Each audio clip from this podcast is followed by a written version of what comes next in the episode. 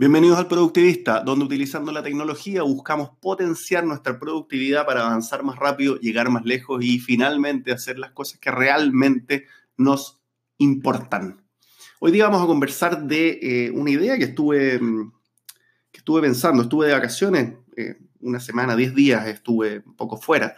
Y al retomar un poco el trabajo que estoy eh, haciendo, me topé con un tema que suele ser bien discutido, que es dónde poner énfasis para eh, avanzar en los proyectos que uno tiene que solucionar, en las cosas que tiene pendiente, en los emails por contestar, en, mil cosas que caen en el plato de uno, en la bandeja de uno día a día, y no hay, o, no hay, o hay muchas maneras de eh, priorizar y tomar control sobre estas cosas.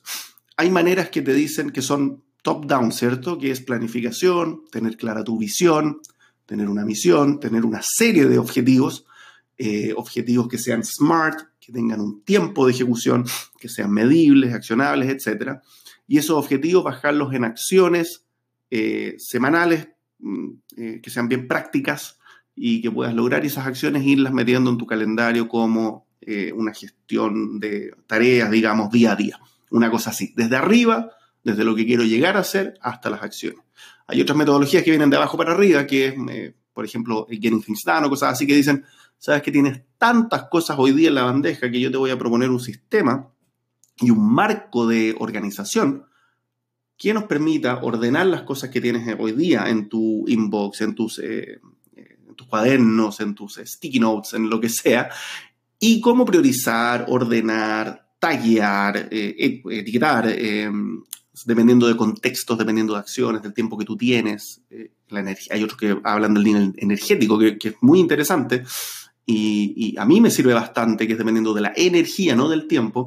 Eh, y hay momentos y con energías distintas para hacer ciertas cosas. Y energía no en un nivel esotérico, energía en un nivel bien pragmático de eh, hay quienes trabajamos mejor en la mañana, hay quienes trabajamos mucho mejor en la tarde o en la noche incluso, eh, hay quienes necesitan tomar un break en el día, a la hora de almuerzo, qué sé yo, entonces después del almuerzo prefieren hacer ciertas otras tareas. A eso me refiero con la energía.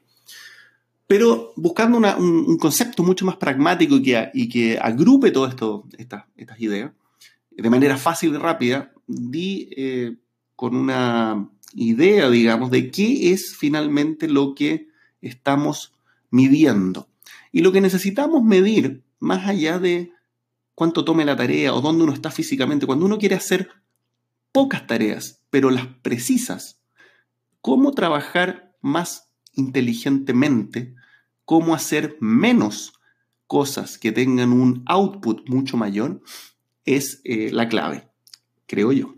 Es decir, elegir el 80-20 finalmente. Se trata de elegir tus tareas que sean la menor cantidad de tareas que te permitan obtener el output más grande en lo que sea que hagas tú en tu trabajo. Ya sea si eres independiente o si eres empleado, estés eh, trabajando, estés buscando trabajo, estés haciendo un proyecto paralelo.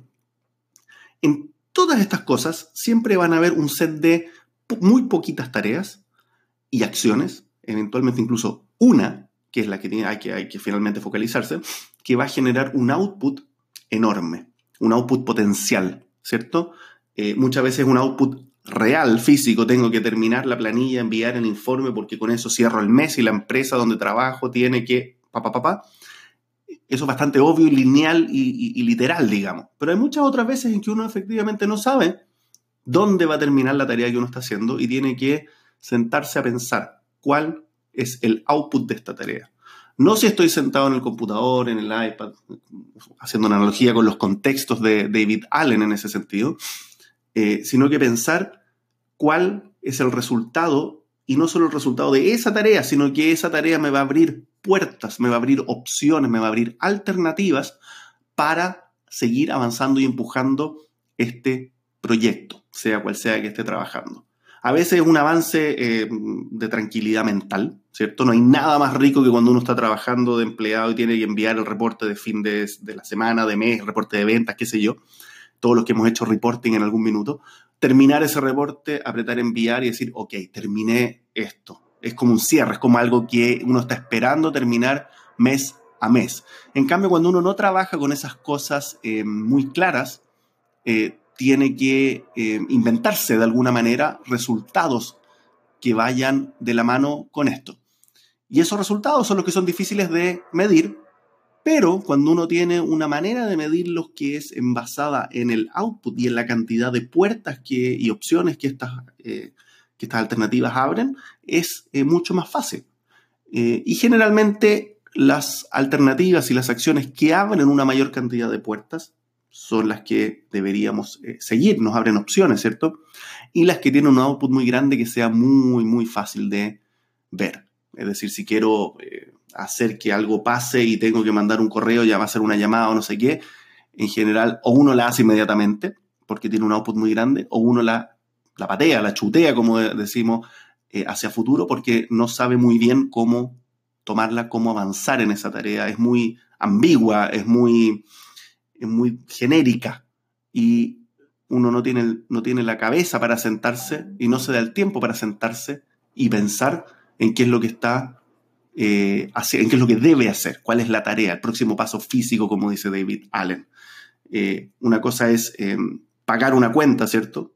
Que hay que meterse al banco, internet o ir físicamente al banco y pagar la cuenta. Y otra cosa muy distinta es analizar si es que uno debería seguir utilizando el servicio o si puede cambiarse de servicio a otro más barato, si puede consolidar ciertas cosas, etc.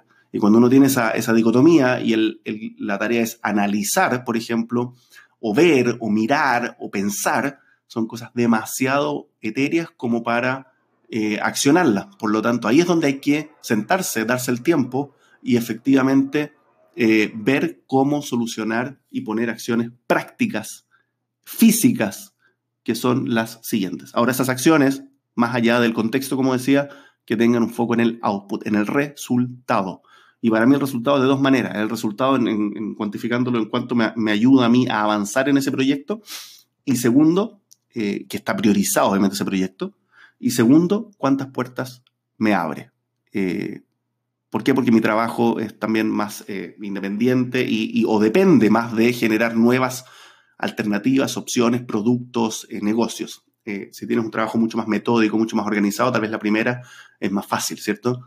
Eh, tú no estás buscando abrir puertas, estás buscando cerrar la mayor cantidad de puertas de, una manera mucho más eficiente. Pero si estás buscando abrir puertas por el otro lado, creo que es importante utilizar una metodología que se base en el output, en el resultado y a la vez en la cantidad de opciones que se abren.